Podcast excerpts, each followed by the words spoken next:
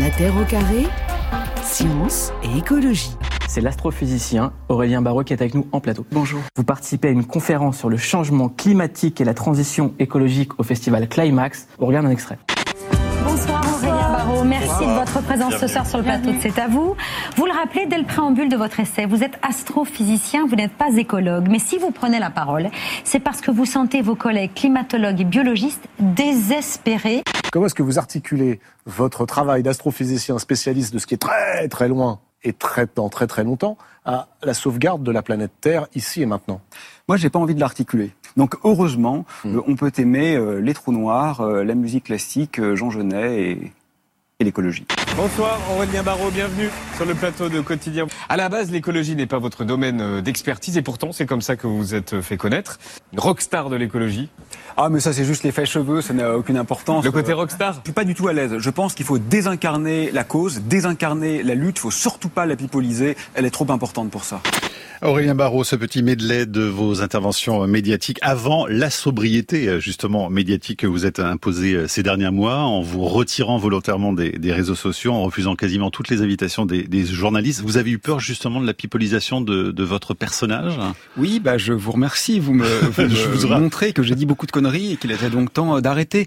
Non, mais plus sérieusement, euh, je crois en effet que c'est très important que ce message qui est existentiel, hein, qui est véritablement celui d'une crise civilisationnelle, soit traité avec le sérieux qu'il mérite, c'est-à-dire au-delà en effet de l'incarnation dans quelques personnalités aussi euh, sympathiques fussent-elles, comme Greta par exemple, qui a été formidable au départ. Il y a eu quelque chose d'absolument incroyable dans l'épiphanie de cette jeune femme très brillante, euh, très puissante aussi, hein, quand même tenir tête comme ça dans une langue qui n'est pas la sienne à des chefs d'État, c'était remarquable.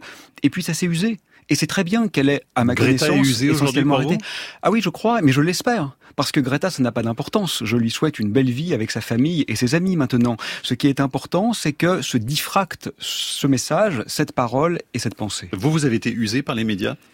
Mais ça n'a pas tellement d'importance finalement. Euh, je crois que de toute façon, il y a une résilience du système qui a une capacité d'ingérence de tout message de façon à le retourner en un outil de divertissement.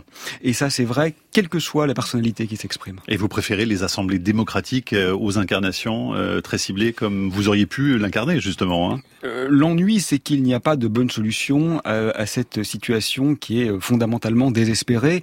Donc, euh, je crois qu'il faut une lutte fractale qui se diffuse à tous les étages, de toutes les manières, et ne surtout pas choisir en réalité. Alors vous avez conservé votre chaîne YouTube, hein, c'est encore un, espace d'expression, on peut vous croiser euh, régulièrement. Une des toutes dernières concernait l'exemplarité du monde académique face à la catastrophe euh, écologique. Et puis là donc on, profite de la parution par les éditions Zulma de ce court texte, hein, c'est 30 pages, avec un entretien que vous avez eu avec euh, Carole Guilbeault, elle est professeure de lettres, c'était il y a tout juste un an dans la revue Appulé, texte qui a été actualisé. Pourquoi d'abord ce, ce format court? Est-ce que c'est parce que les gens ne lisent plus aujourd'hui, comme vous le dites d'ailleurs dans ce texte?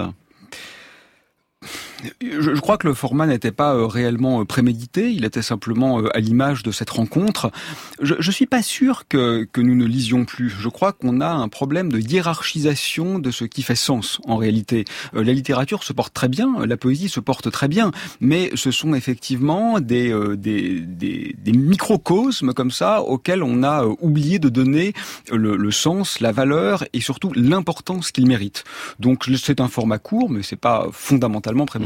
Alors vous parlez de l'importance des mots, et ça effectivement, euh, dans ce domaine en particulier de, de l'écologie, euh, l'importance d'être précis avec euh, des concepts que l'on manipule. On pourrait d'abord parler du mot d'environnement que vous semblez exécrer, Aurélien Barraud. Pourquoi? Oui, c'est très étrange ce mot. C'est quand même ramener tout ce qui n'est pas nous à ce qui est autour de nous. C'est un petit peu, je dirais, faire de la nature, qui est aussi un mot très problématique d'ailleurs, une espèce de grand Disneyland pour notre présence. Euh, même le mot écologie hein, est problématique. Je l'utilise parce qu'on sait ce à quoi il réfère. Mais l'écologie, c'est déjà penser l'homme dans une opposition à cet environnement dans lequel il est censé évoluer. Et rien que cette taxinomie, c'est-à-dire cette classification du réel, est extraordinairement problématique. C'est ce que montre par exemple euh, Philippe Descola, montrant que cette binarisation entre nature et culture, mais on pourrait dire aussi entre hommes et femmes, on pourrait dire entre euh, entre haut et bas, etc., est une construction sociale qui s'est avérée très puissante dans la métaphysique occidentale, mais dont on voit aujourd'hui qu'elle est extraordinairement néfaste parce qu'elle nous fait croire que nous jouissons d'une sorte de statut transcendant par rapport au reste du vivant. Nous, les, humains, en particulier. exactement. Hein. Ce qui est bien évidemment à la fois biologiquement faux, poétiquement triste et philosophiquement On en parlait euh, d'ailleurs, on était avec Baptiste Morisot euh, vendredi euh, dans la Drôme.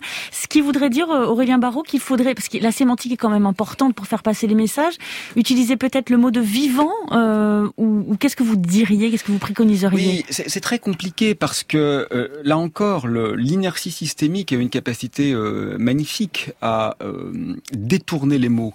Je crois que notre président de la République avait nommé son ouvrage programmatique lors de sa première candidature Révolution.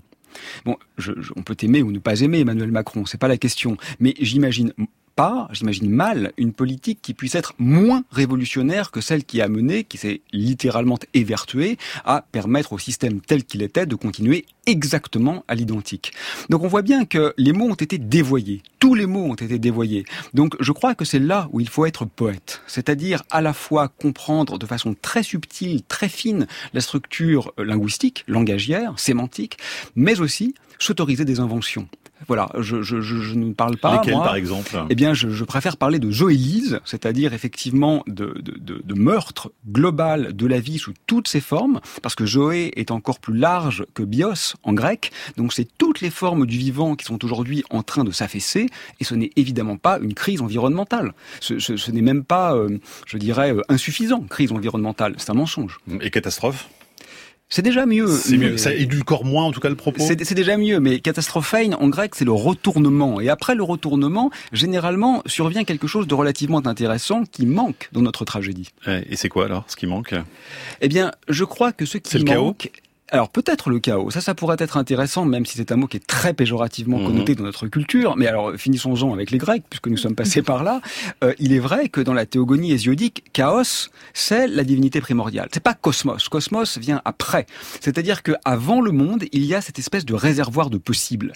Alors évidemment, il n'est pas question de venir une sorte euh, d'anarchie euh, relativiste dans laquelle ne peut plus se déployer la culture et la pensée. Personne ne souhaite ça.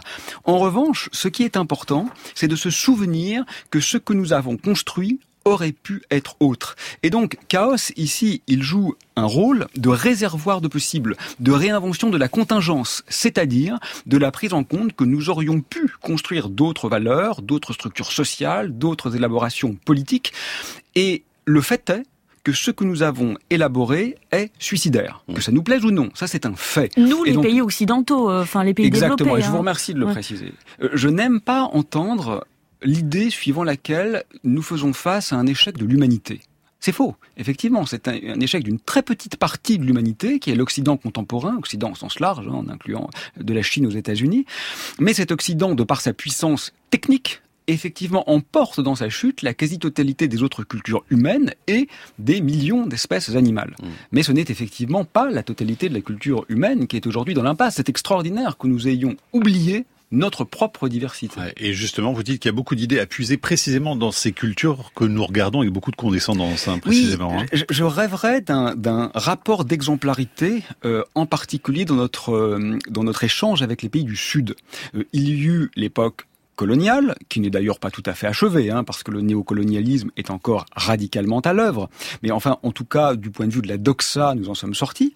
Et ensuite, il y eut le rapport du paternalisme. Mmh. Aujourd'hui, on se dit, bon, comment aider les Africains? Eh bien moi, je crois qu'aujourd'hui, c'est aux Africains de nous aider. Voilà, c'est ça qu'il faudrait comprendre. Mais c'est pardon, c'est pas un peu paternaliste de dire ça aussi, parce que tous les Africains ne sont pas exemplaires, euh, tous les Indiens ne sont pas exemplaires, tous les Chinois ne sont pas exemplaires, si on prend les, les pays en voie de développement. Naturellement, mais nous avons là des microcosmes tentatifs euh, qui n'ont pas encore été exportés hors de leur champ d'origine. Euh, bien évidemment, il peut y avoir localement des cultures dont les conséquences seraient pires encore que la nôtre. il n'est pas question de dire que l'Occident est le diable, mais il y a des tentatives. Ces tentatives aujourd'hui, je crois que ne pas leur donner leur chance est un crime. Et en particulier pour inventer d'autres formes de démocratie, hein, parce que c'est ce que vous dites précisément. On pourrait s'en inspirer. L'Occident. Hein. Il y a des organisations sociales en Afrique qui sont très intéressantes et inspirantes. Hein. L'Occident est navrant de manque d'imagination. C'est ça qui nous tue. C'est notre manque d'imagination. C'est pas nos émissions de CO2. Nous ne parvenons pas à imaginer autre chose que ce que nous avons inventé, et en particulier la démocratie représentative, qui certes certes, n'est pas le pire système du mmh. monde. C'est mieux ici qu'ailleurs. On est d'accord avec ça. Il y a pire. Et alors? Cet argument est éthiquement nul. Si votre enfant fait une énorme bêtise et vous dit j'ai un camarade qui a tué son ami, vous voyez, ça peut être pire, vous n'allez pas être convaincu et vous n'allez pas lui donner un blanc-seing pour continuer dans l'erreur. Donc cet argument est intellectuellement nul et je crois qu'il est effectivement urgent d'en sortir. J'ai entendu dire qu'il y avait un astéroïde ou une comète ou je ne sais quoi euh, qui vous préoccupait. Je vous écoute parler. Vous avez 20 minutes. 20 minutes? C'est une comète entre 5 et 10 km de diamètre qui, d'après nos estimations, provient du nuage de Hort. Et en utilisant la méthode de détermination orbitale de Gauss et un paramètre d'incertitude astrométrique moyen de 0,04 C'est quoi ça Ce que le docteur Mindy essaie de vous euh, dire, c'est qu'il y a une comète qui fonce droit sur la Terre. Et ensuite quoi? Il y aura un raz de marée? Ce sera bien plus catastrophique. Il y aura des tsunamis de plusieurs kilomètres de haut. Quels sont les risques que ça arrive? Il y a 100% de risque d'impact. S'il vous plaît, ne dites pas 100%. Pour l'instant, je propose qu'on patiente et on avise. On patiente et, on avise Extrait de Don't Look Up, la présidente des États-Unis Meryl Streep, le scientifique Leonardo DiCaprio, Aurélien Barraud, vous reconnaissez vous dans le personnage du scientifique ou pas? Ah mais exactement. C'est vrai? Je l'ai euh, personnellement vécu. Vous venez annoncer la fin du monde parce que c'est en tout cas la fin du monde tel qu'on le connaît. Hein. Mundus en latin, cosmos en grec, c'est l'harmonie. Ce monde est en train de mourir, c'est un fait. Et euh, on vous fait comme commentaire à la fin de l'émission, euh, ah c'était super t'étais vachement sexy. Et euh, merci du compliment, j'en suis ravi, mais c'est un peu hors de propos. Mais je suis sûr que là, à la fin de cette émission, je vais recevoir des SMS d'amis qui vont euh, commenter euh, sur l'éloquence, mais pas du tout sur le fond. C'est un mais C'est quoi? C'est une forme de déni que, que peut-être même involontaire, totalement involontaire de la part de certains? Règne du fustile et pouvoir des médiocres, c'est ce que Debord appelait la société du spectacle. On est en plein dedans. Ce court texte, il faut une révolution politique, poétique et philosophique aux éditions Zulma, Aurélien Barraud. Euh, Qu'est-ce que vous entendez d'abord euh, précisément par euh, par catastrophe, puisque vous en parlez beaucoup dans, dans cet ouvrage, la catastrophe en cours. De quelle catastrophe est-ce qu'on parle exactement alors? Oui, je, je crois qu'il est vraiment important de rappeler que nous ne sommes pas dans une projection concernant l'avenir, nous sommes dans un constat quant au présent. Hein. voilà, il faut garder en mémoire que nous avons tué, détruit, exterminé un peu plus de la moitié des insectes vraisemblablement en moins d'une décennie, ce qui est absolument incroyable, un peu plus de la moitié des mammifères sauvages en quelques décennies et un peu plus de la moitié des arbres en quelques millénaires. Donc la question ne se pose même pas, nous sommes dans un effondrement généralisé de la vie sur Terre. Et bien évidemment, ça ne concerne pas que les animaux non humains, puisqu'aujourd'hui on sait qu'en Europe, il y a environ 800 000 personnes qui décèdent prématurément de la pollution. Donc il n'est pas euh, question de se retrancher derrière la possibilité que nous en sortions quelque part l'essentiel est déjà fait. Donc il y a un, anéantissement global hein, dont voilà, les scientifiques parlent eux-mêmes. Hein. Oui, dont, dont, dont, la question ne se pose absolument plus évidemment chez les scientifiques. Hein. C'est un, une, une réalité factuelle qui est euh, absolument indéniable, mais qui n'a pas encore effectivement, je crois, euh, pénétré nos, nos inconscients et nos rapports au monde euh, génériques. Parce qu'il y a certaines personnes, alors moi j'ai été face à des personnes comme ça, je ne savais pas quoi leur répondre, disent non mais attendez, regardez, l'espérance de vie ne cesse d'augmenter, donc on va mieux. Qu'est-ce que qu'est-ce qu'on peut répondre à ça Oui, alors d'abord c'est pas vrai. Hein. On voit beaucoup de pays aujourd'hui, euh, y compris des pays riches, dans lesquels l'espérance de vie commence à décroître. Euh, et ensuite, notre métier, c'est précisément d'anticiper. Hein. Quand on vous diagnostique un cancer, généralement, vous allez encore très bien. Mais hélas, souvent, quelques mois ou quelques années après, vous allez moins bien. Euh, c'est un peu à cela, n'est-ce pas, que sert la pensée. si, une fois que nous sommes tous morts, nous réalisons que c'est trop tard, ça aura un intérêt limité. Donc, les effets sont déjà incontestablement visibles. il n'en demeure pas moins que le pire en ce qui concerne l'humanité dans les pays riches est effectivement devant nous. Aurélien Barrault, la catastrophe climatique, ça n'est pas tout, hein, et vous le rappelez d'ailleurs euh, à plusieurs reprises, c'est une conséquence, un symptôme et non pas l'origine de la catastrophe. Hein. Vous remettez un peu les choses à leur place à ce niveau-là? Oui, je, je, crois que c'est très important, parce qu'en effet, on parle beaucoup de sauver le climat, euh, ce qui est plutôt une bonne chose, hein, je suis tout à fait convaincu qu'il y a un problème climatique, mais finalement, sauver le climat, on s'en fiche un peu. Euh, moi, le climat, ça m'intéresse pas. Ce qui compte, c'est la vie.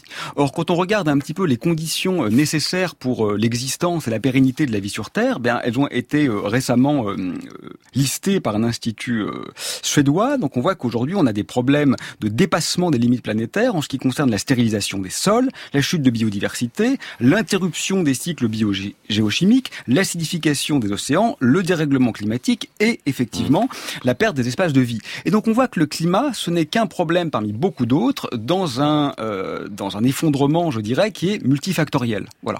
Et donc ça, c'est très important de le garder à l'esprit parce que le pire, je pense, qui nous menace aujourd'hui, surtout chez mes confrères scientifiques, c'est de supposer que nous avons affaire à un problème technique qui aurait une solution technique. Ce n'est absolument pas le cas. Et ça, les scientifiques ont beaucoup de mal à le comprendre. Ouais.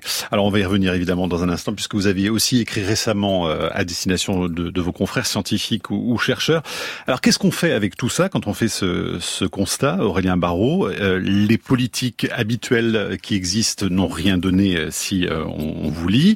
vous ne croyez pas à la force des réseaux sociaux, ni même, dites-vous, au livre pour renverser la tendance. Alors, qu'est-ce qui nous manque? Qu'est-ce qu'on fait exactement? Oui, enfin, en ce qui concerne les politiques, ils n'ont même pas essayé, donc c'est un peu normal qu'ils n'aient pas réussi. Hein. De ce point de vue-là, on peut pas les dédouaner quand même. Euh, moi, je crois que quand on se demande et on me l'a demandé souvent, quelle est l'action urgente à faire euh, C'est déjà une mauvaise question, parce qu'on est encore dans une logique effectivement d'agir. Euh, il faut impacter notre environnement, mais comme on est gentil, on voudrait l'impacter positivement. Non, c'est pas ça la question. La question, c'est précisément de se demander où on veut aller. Actuellement, ce qu'on appelle croissance, c'est essentiellement de détruire un espace gorgé de vie et de le remplacer par un parking de supermarché. Ça, c'est littéralement parlant de la croissance. Si on le fait avec de l'énergie solaire, avec de l'énergie nucléaire ou avec de l'énergie éolienne, ça ne change rien. À la fin, on a effectivement détruit une forêt pour construire un espace bétonné. À la fin, la vie est morte. Ce qui est important donc, ce n'est pas de chercher à comprendre comment diminuer les externalités négatives, en l'occurrence les émissions de CO2. C'est de se demander si on souhaite effectivement éradiquer la forêt pour construire un supermarché. C'est ça la question fondamentale. Et ça, c'est une question axiologique, c'est-à-dire c'est une question de valeur. Et je crois que ce que nous pourrions faire d'extraordinairement plus efficace que de tenter effectivement d'acheter une voiture électrique qui va polluer peut-être 10% de moins que celle que nous avons aujourd'hui, c'est de, de nous demander pourquoi nous le faisons, de travailler les, les, enjeux, les dessins, les destinations, et pas seulement les moyens d'atteindre les mêmes destinations. Donc plus qu'agir, c'est penser, c'est réfléchir au fond à nos, mais penser, nos, façons de vivre, à nos modes de vie. Penser, c'est agir. Euh, si, Aujourd'hui, si vous voulez, l'activité politique consiste à essayer de faire la même chose en polluant un peu moins. Ça n'a absolument aucun intérêt parce que ce que nous cherchons à faire aujourd'hui, c'est à exterminer la vie. Aujourd'hui, la vie est considérée comme une ressource. Or, les ressources, on les utilise et on les use. Si on ne change pas de destination, le moyen par lequel on y arrive n'a aucune importance. Aurélien Barraud, pardon, mais euh, un message comme ça, ça peut aussi être reçu comme quelque chose au fond de très désespérant parce qu'on entendait dans le répondeur tout à l'heure cet auditeur qui disait il faut trier ces mm. poubelles en les rangeant bien, etc. C'est une façon d'entrer en action quand on est simple citoyen. Est-ce que c'est pas finalement très démotivant de dire que c'est même pas la peine de chercher l'action au fond. Si, si, mais il faut le faire l'action. Mais si vous voulez, je sais pas, si on peut prendre une métaphore un petit peu désuète, c'est comme si on était en pleine guerre mondiale avec des obus tout autour et qu'on nous dit il faut garder des relations amicales avec vos voisins. Mais bien sûr, on, peut toujours se comporter correctement avec nos voisins, même sous une pluie de bombes. Et il faut le faire. Et j'encourage à le faire. Mais ça reste anecdotique par rapport à l'ampleur du problème. C'est ça que je veux dire. Quant à l'aspect anxiogène, faut qu'on arrête de nous emmerder avec ça. Ça n'existe pas. C'est pas vrai. Aujourd'hui, les gens ne vont pas se coucher le soir avec une boule dans le ventre à cause de l'affaissement de la vie sur Terre. On a peur de perdre notre emploi, on a peur parce qu'on est malade, on a peur d'être largué par notre copain ou notre copine. On n'a pas peur de la fin du monde qui a pourtant lieu en ce moment. Et quand je vois effectivement euh, que le président de la République ramène essentiellement la catastrophe écologique qui est une fin de la vie sur Terre à la question de comment ne pas trop inquiéter les jeunes, comment répondre à l'inquiétude des jeunes comme si c'était un problème psychologique et non pas un problème biologique, je pense que c'est une faute catégorielle dramatique. Mais il y a quand même de vraies études là-dessus, Aurélien Barraud, sur euh, ce qu'on appelle l'éco-anxiété et notamment qui touche les jeunes. Il y a des, des études oui, ça, ça s'appelle de la lucidité.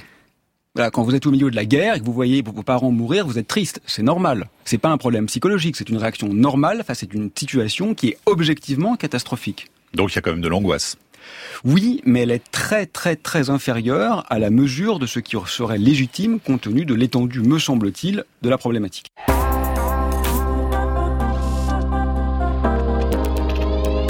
Aurélien Barraud, est-ce que l'heure est au compromis selon vous? Mais la question est presque une plaisanterie, n'est-ce pas? Euh, C'est très, très amusant et très triste et très pathétique et très exemplaire hein, ce que ce que disait ce, ce, ce député.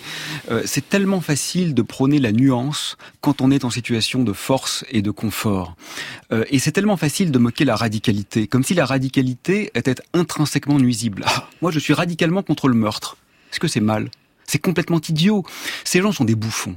Ils n'ont pas commencé à réfléchir aux vraies questions. Ils sont là en défenseurs de l'inertie d'un confort qui est aujourd'hui en train de nous tuer. On ne devrait même plus discuter avec eux. La radicalité, étymologiquement, ça veut dire la compréhension fine de l'origine des problèmes. Ils n'ont absolument rien compris à l'origine. Et même l'entendre parler d'impact sur la biodiversité, ça montre déjà l'infinie vacuité de cette pensée. C'est pas un impact sur la biodiversité comme si la biodiversité était, je ne sais pas moi, la quantité de beurre d'une poêle à frire. La biodiversité, c'est la vie. C'est pas un impact sur la biodiversité, c'est un effondrement de la vie. Et c'est une instrumentalisation de ce qui devrait être en réalité l'objectif et non pas la ressource.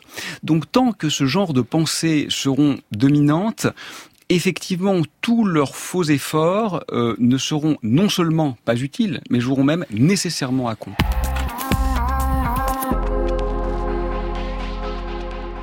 Aurélien Barraud qui nous fait l'amitié de venir nous rencontrer aujourd'hui dans la Terre au carré autour de ce court ouvrage aux éditions Zulma. Il faut une révolution poétique, politique d'abord, poétique et philosophique. Ce qui nous manque d'abord, c'est de l'audace, Aurélien Barraud oui, je, je pense que euh, interroger la question, euh, c'est vraiment l'essentiel. Ce matin, en, en, venant vous voir, euh, j'étais dans le train. Un jeune homme euh, m'a interpellé. Il était étudiant en école d'ingénieur. Il m'a dit ah bah, je suis content de vous voir. J'aimerais que vous me conseilliez un peu parce qu'on a euh, un, une, une, réunion sur sur le développement, la transition écologique la semaine prochaine. Et je lui ai dit avec un peu d'humour, bien sûr. Moi, ce que je te conseille, c'est de prôner la fermeture de ton école. Bon, alors bien sûr, on a on a discuté. J'ai rien contre l'ingénieur personnellement. Je suis moi-même ingénieur de formation, j'ai beaucoup de très bons amis ingénieurs. Mais il y a un problème avec les écoles d'ingénieurs qui constituent essentiellement la formation de nos élites. Pourquoi? Parce que les ingénieurs sont essentiellement des gens, et une fois de plus, hein, je suis passé par là, qui sont formés à la résolution mécanique de problèmes similaires en adaptant des méthodes qui sont essentiellement reproductibles. Jamais ils n'interrogent l'énoncé. C'est exactement le pire de ce qu'on puisse faire dans les circonstances actuelles. C'est très contrariant que nos élites sortent aujourd'hui de l'école polytechnique et d'autres établissements de cette nature. Je l'ai dit d'ailleurs avec beaucoup d'amitié hein, aux étudiants de l'école qui m'ont réinvité du coup. Euh, parce que ces écoles, en fait, sont exactement une partie du problème et non pas la solution du problème. Je préférerais qu'un artiste ou un poète soit aujourd'hui aux commandes plutôt qu'un polytechnicien. Pourquoi? Parce que ce qui est fondamental, c'est d'inventer d'autres rapports au monde. Ce qui est c'est de parvenir à créer de la contingence, à, euh, disait Gilles Deleuze, donner un peu d'espace, donner un peu d'air dans la maison. Les ingénieurs sont très adaptés à la résolution de problèmes simples face à des questions simples. C'est exactement l'inverse de la situation dans laquelle on se trouve. Donc, essayer euh, de découvrir une petite astuce technique est non seulement inutile, mais même fondamentalement nuisible. Qu'un philosophe prennent le pouvoir, hein, le philosophe roi de Platon, mmh. me paraîtrait bien plus potentiellement prometteur qu'un ingénieur ou un scientifique. Donc c'est cosmopoétique hein, dont, dont, vous parlez. Alors, cosmopoétique, hein. c'est un mot que j'ai emprunté à Denetem Tuam Bona, ouais. et je vous invite à lire son, euh, son merveilleux ouvrage Sagesse des lianes. Et effectivement, tout est là. C'est inventer un autre rapport au vivant et non pas diminuer légèrement les émissions de CO2 de nos téléphones portables. Ça n'a aucun intérêt.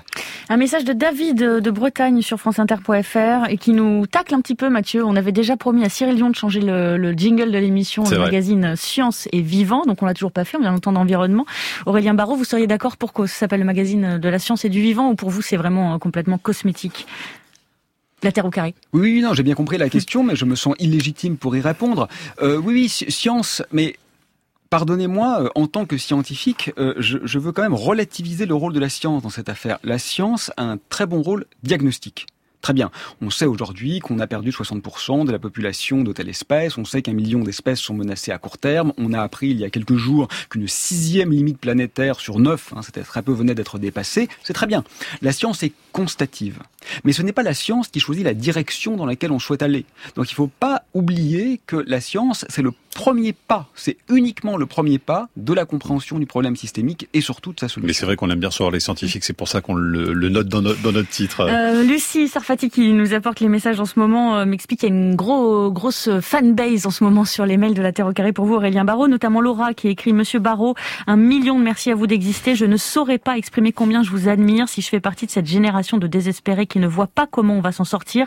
Je pense que si nous y, nous y arrivons, ce sera grâce à des ouvreurs de pensée dont vous faites partie. Il y a l'inverse aussi sur Twitter. Antoine écrit euh, Il va encore dire n'importe quoi, je cite, hein, sans aucun contrôle, aucune rigueur, et vous allez acquiescer, voire même abonder dans son sens. Cet homme est une fraude scientifique. Que répondez-vous à Antoine et puis peut-être à Laura aussi?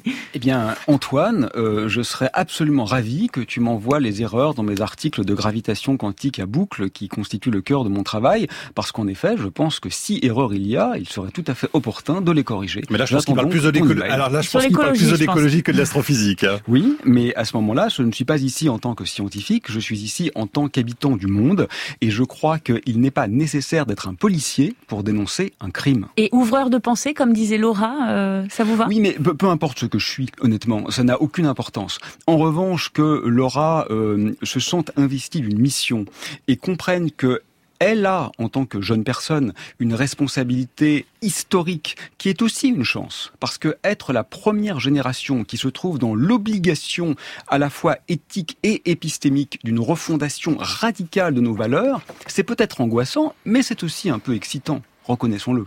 Qu'est-ce qui caractérise notre génération, euh, justement, euh, Aurélien Barraud L'échec, le crime même? Ah oui, bien sûr, bien sûr. Enfin, avoir quand même exterminé l'essentiel des êtres vivants sur Terre en une génération, je crois qu'aucune espèce animale, depuis la création de la vie sur Terre, n'avait réussi à le faire. Nous mmh. avons quand même été particulièrement doué dans la barbarie. Récemment, vous avez écrit un, article dans le magazine Diacritique en appelant les chercheurs, les enseignants et les scientifiques à une pensée du déraillement. Alors pour les enseignants, les chercheurs et les scientifiques qui nous écoutent, vous invitez à quoi finalement? Il y a quoi derrière ce déraillement? En fait, ce que je voulais dire, c'est que il ne faut pas, me semble-t-il, nous réorienter en ingénieurs de la décarbonation. Parce que j'ai constaté que chez mes collègues qui ont compris l'ampleur du problème, ce qui n'est pas le cas de tous les scientifiques. Hein. Ne croyons pas que les scientifiques, parce qu'ils sont rigoureux, ou parce qu'ils devraient être, euh, devraient l'être, euh, ont nécessairement compris le problème. Mais ceux qui ont compris le problème ont tendance à se dire, bon, on arrête de faire de la science gratuite, on arrête de faire de la philosophie ou de l'histoire et on va tous résoudre le problème. Ça, c'est une mauvaise façon de penser les choses parce que c'est encore croire qu'il y a une solution technique à un problème technique. En fait, je crois que si nous voulons jouer notre rôle scientifique, il faut précisément au contraire nous euh, évertuer à tenter d'accueillir toute pensée dans un geste révolutionnaire. C'est-à-dire que ce qui est important, c'est de créer de nouveaux objets, de créer de nouveaux concepts, de créer de nouveaux enchantements. Ce qui est important, c'est de comprendre qu'on peut jouir autrement qu'en préparant la 6G sur son téléphone portable. Et ça, c'est un travail qui est à la fois extraordinairement intéressant et qui est beaucoup plus dans nos cordes finalement. Donc ce que je veux dire, c'est que faire face à cette situation, c'est faire dérailler l'inertie et trahir ce dont nous sommes les héritiers, c'est-à-dire faire sauf continuer à l'identique parce que nous savons le faire. Donc vous êtes critique du progrès, mais surtout pas de la création. Hein. Ah, au contraire, au contraire. Vive la croissance. Mais alors redéfinissons-la autrement que comme la pire croissance possible, la seule qu'il faille éradiquer, à savoir la croissance du PIB. Bon, Anthony nous écrit Aurélien président. Je vous laisse répondre à, Anthony. Mais président, euh, c'est pas assez. Mais poète, après euh, tout. Voilà, poète, ça c'est beaucoup plus fort, c'est beaucoup plus grand, c'est beaucoup plus utile et c'est beaucoup plus faisable. Président, c'est rien. Vous dites euh, il faudrait aux commandes un philosophe, un poète. Est-ce qu'aujourd'hui euh, il n'y a pas que euh, heureusement et malheureusement surtout euh, les questions climatiques aujourd'hui à, gérer et toutes les questions de, de vivant? Il y, a une, il y, a une, guerre par exemple en ce moment en Europe. Est-ce qu'un philosophe ou un poète Est-ce que c'est pas un peu utopique d'imaginer Oui, enfin peut-être que la première chose qu'un philosophe comprendrait ou rappellerait, c'est que la guerre touche cette planète de façon essentiellement constante et que même si cette guerre en Ukraine est évidemment dramatique et condamnable, et tout le monde est d'accord là-dessus, et même condamnable est un mot faible, on est parfaitement d'accord là-dessus. Mais peut-être qu'un philosophe devrait commencer par nous rappeler que les réfugiés, jusqu'alors, on les, a laissés mourir devant nos frontières closes, et que s'il est tout à fait, à mon avis, souhaitable d'accueillir les Ukrainiens, il est quand même un peu étrange et un peu dérangeant que nous découvrions la misère du monde précisément quand ce sont nos compatriotes, en quelque sorte, européens, qui sont touchés. Voilà ce que serait le travail d'un philosophe, et je pense pense que ça serait absolument fondamental. Aurélien Barraud, ce mot de révolution, il peut faire peur parce que derrière ce mot, il y a de l'affrontement physique, des, des bains de sang. Est-ce qu'il y a de la violence finalement dans cette révolution euh, que vous appelez de vos voeux là? euh, euh, Soyons sérieux, Mathieu. ni vous ni moi n'aimons la violence. C'est une évidence. Je l'ai vécu dans la chair de ma famille récemment. Personne n'aime la violence. Ça, on peut le dire une fois pour toutes. C'est dit. Maintenant, soyons sérieux. La question n'est pas de savoir si on aime ou si on déteste la violence. La question est de savoir que faire quand on fait face à deux violences qui sont antagonistes. L'état actuel du monde, fut-il euh, défendu par de brillants polytechniciens en costume cravate, est un état ultra violent. Nous sommes en train non seulement d'éradiquer la vie sur Terre, mais aussi de laisser mourir un enfant de faim toutes les 5 secondes et de faire mourir 1,5 million de personnes en Europe et sur le pourtour méditerranéen à cause de la pollution. Donc, le monde que l'Occident contemporain façonne est ultra violent. Si contrer cette violence demande une certaine brutalité, mais qu'il en soit ainsi. Moi, ce que je souhaite, c'est le triomphe de la vie. Le triomphe de la vie, parfois, passe par l'affrontement. Je ne le désire pas, mais je le constate. Vous dites le mantra de la non-violence vous fatigue, en fait, hein, c'est ça Écoutez, on a fait de Nelson Mandela, de Madiba, le héros de la non-violence. Lui-même expliquait que cette stratégie ne fonctionne que quand l'adversaire utilise la même stratégie. Soyons un peu sérieux. Aurélien Barrault, là, finalement, tout ce que vous nous dites et tout ce que vous écrivez dans, ce petit euh, livre, c'est destiné à quoi? C'est destiné à nous faire réfléchir? C'est destiné à peut-être engager une certaine forme d'action supplémentaire? Je crois qu'il y a un constat fondamental. C'est d'une part de comprendre que sans le moindre doute, sans le moindre doute. Et si euh, la personne tout à l'heure qui critiquait ma rigueur veut bien me contredire, qu'il m'écrive, mon email se trouve dans l'annuaire de, de mon université. Le constat, c'est que la situation actuelle est instable.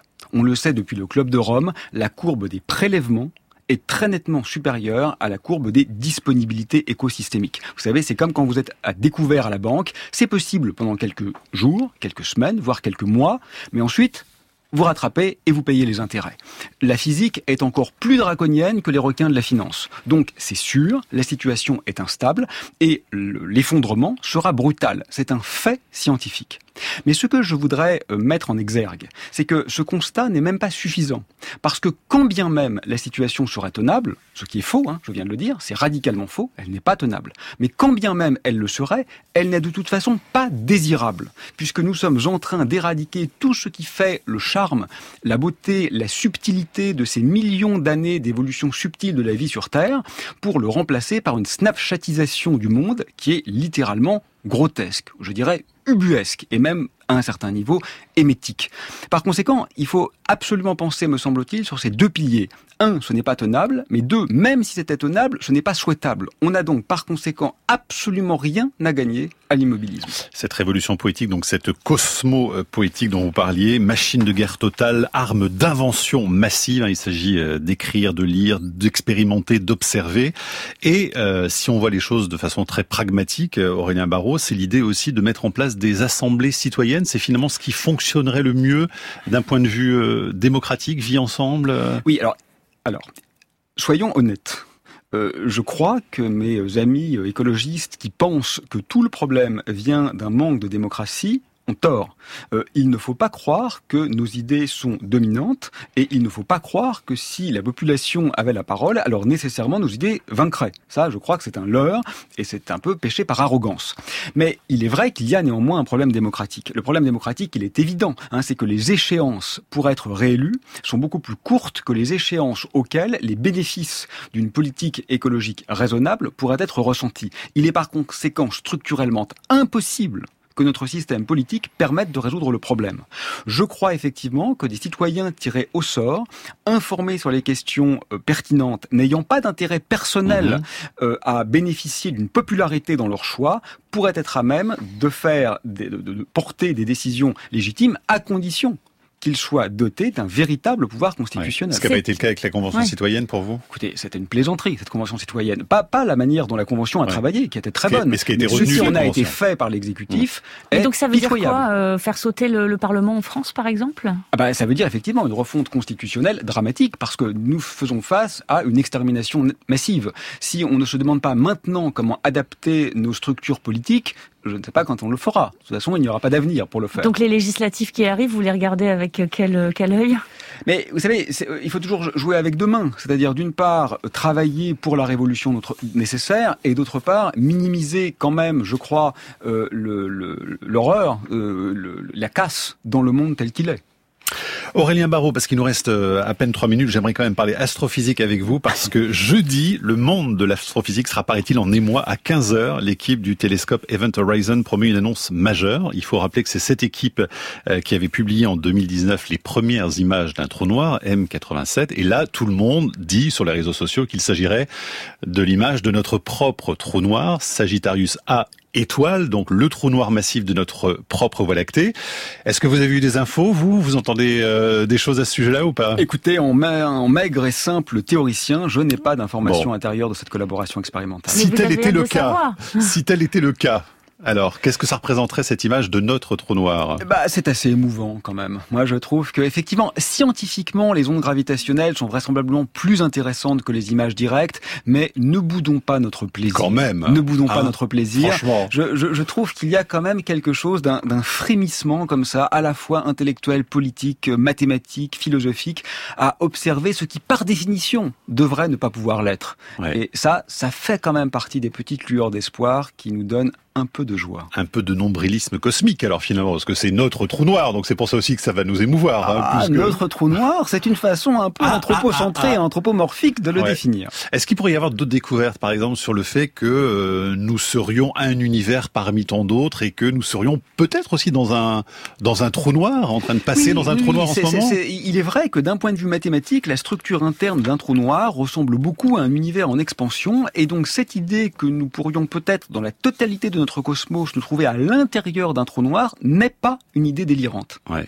Est-ce que vous êtes allé voir Doctor Strange and the Multiverse of Madness euh sorti au cinéma. je le confesse. Parce que, bah parce que c'est votre question des, des multivers, hein, justement. Hein. C'est un sujet que vous, vous, adorez, mais le film vient juste de, de, sortir en France. Il fait un énorme carton. Euh, dans cet ouvrage-là dont on parlait pendant toute cette heure, vous dites Musk et Bezos sont les exemples archétypaux de voyous nuisibles, cyniques et dangereux. Ils parviennent à maculer au sens littéral et symbolique le dernier refuge que l'on pensait encore sacré et intouchable, le ciel nocturne et sa sidérante beauté. Aurélien Barraud. Oui, ces gens sont littéralement émétiques. Ce sont euh, les pires voyous que je puisse imaginer. Détruire la Terre, ce n'était pas assez pour eux. Ils ont même voulu détruire l'espace. Je leur en veux du plus profond de mon être. Merci beaucoup d'être venu euh, aujourd'hui dans la Terre au Carré. On était très touchés que vous nous accordiez euh, cette heure d'entretien. Il faut une révolution politique, poétique et philosophique. Entretien avec Carole Guilbault. Ça paraît aux éditions Zulma. Merci beaucoup Aurélien Barraud. La Terre au Carré est un podcast France Inter.